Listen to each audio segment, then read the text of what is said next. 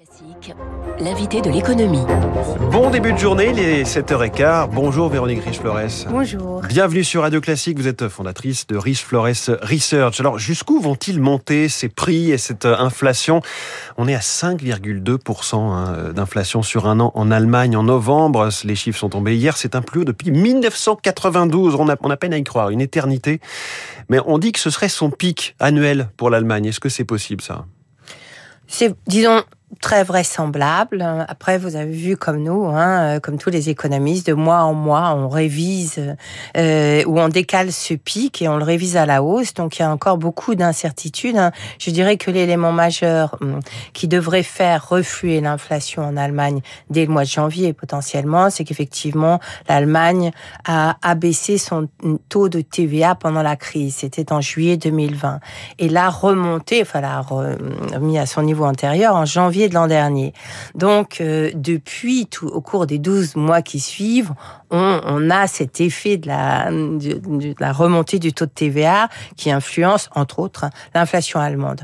Donc, euh, janvier de la prochaine année, en 2022, ces effets qu'on appelle des effets de base vont disparaître. Donc, mécaniquement, Oui. on devrait avoir un, un, un reflux de l'inflation. Maintenant, euh, on a par ailleurs beaucoup d'éléments d'incertitude. Vous avez les prix des matières premières qui ont remonté, le pétrole rebaisse un petit peu, mais euh, oscille pas Ça mal. pas mal. Les prix du gaz, dont l'effet sur les prix à la consommation se diffuse ou risque de se diffuser pendant plusieurs mois, et euh, et puis euh, un environnement qu'on connaît bien, donc celui du, de de cette épidémie, qui a des effets sur les coûts des entreprises, des effets sur, sur l'activité. Jusqu'à présent, ces effets étaient plutôt négatifs.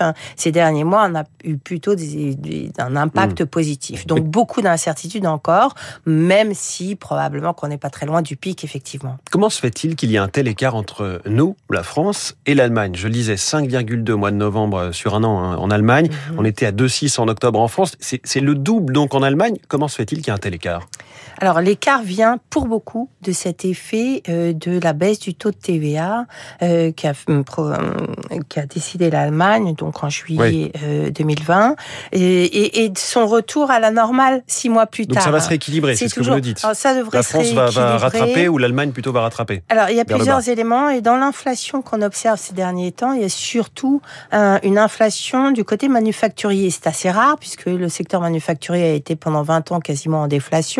Or, c'est sur ce secteur au niveau mondial que s'exerce l'essentiel des pressions venant des prix des matières premières, des difficultés d'approvisionnement, des pénuries, etc., Mm. de puces électroniques ou autres, qui tendent les prix industriels L'Allemagne est beaucoup plus ouverte sur l'industrie euh, que la France, donc ça joue et, et plus exposé, ça joue également. Mais rassurons-nous entre guillemets, les enquêtes de l'Insee nous disent que les perspectives de prix des industriels français euh, sont en train de flamber. Donc probablement qu'on aura également en France un, un rattrapage d'inflation dans les prochains mois. Alors je dis pas que Oui. l'inflation française va monter à au-dessus de 5%, non, mais euh, l'Allemagne redescendant, on va sans doute Mais alors tout à l'heure, il y a quelque chose qu'il faut qu'on comprenne. Tout à l'heure, je, le disais dans la, revue de presse, le kiosque Echo, on a une interview ce matin dans les Échos du, du vice-président de la BCE, Louise de Guindos, qui dit nous avons sous-estimé l'évolution de l'inflation en 2021.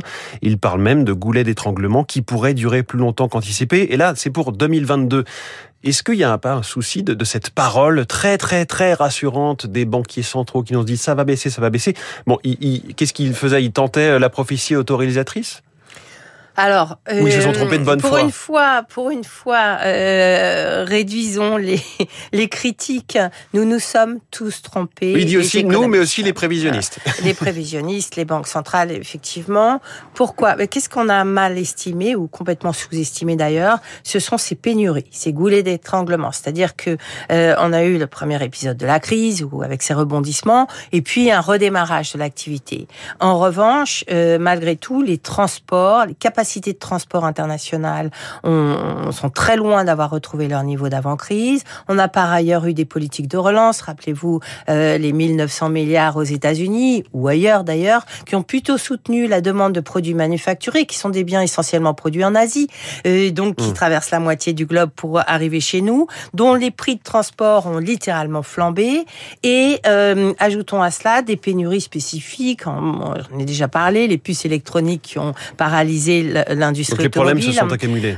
Donc les problèmes se sont accumulés effectivement. Alors à chaque fois, on a l'impression, ça reste temporaire en réalité, hein, parce que probablement qu'effectivement on a une situation spécifique. Mais euh, ajouter du temporaire au temporaire, plus la flambée beaucoup plus généralisée des prix des matières premières, hein, euh, matières premières agricoles, qui commencent à avoir un effet sur les prix alimentaires également. Ça c'est un phénomène récent qui est pas encore présent dans tous les pays, mais qu'on commence à voir poindre, qui est bien sûr une menace essentielle, mais euh, qui est très difficile difficile à estimer et à anticiper.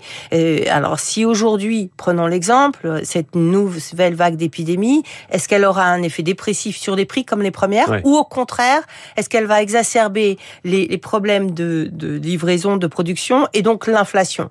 La réponse est encore très incertaine. En tout cas, dernière question, euh, pour l'instant, toujours pas de cette fameuse spirale ou boucle entre la hausse des prix et la hausse des salaires Non, toujours pas. Alors, il y a des pénuries de main-d'œuvre, on en parle beaucoup, et effectivement des tensions salariales. Alors là où on les voit le plus, c'est aux États-Unis, sur les métiers euh, en, manque effectivement de, de main-d'œuvre, notamment l'hôtellerie, la restauration. Au-delà de ces métiers-là, il est vraiment très difficile de d'affirmer aujourd'hui qu'on a une spirale boucle prix-salaire, ce qui veut dire qu'effectivement, ce choc de hausse des prix, d'inflation, hmm. va probablement se solder par une consommation euh, plus affaiblie, dès lors que euh, le surcroît d'épargne post, euh, pendant qui a été accumulé pendant le Covid a déjà quasiment disparu, en tout cas dans beaucoup de pays. Et nous voilà contraints à attendre, une fois de plus, que cette inflation veuille bien se, se, ratatiner un petit peu. Merci beaucoup, Véronique Rich-Flores, fondatrice de Rich-Flores Research.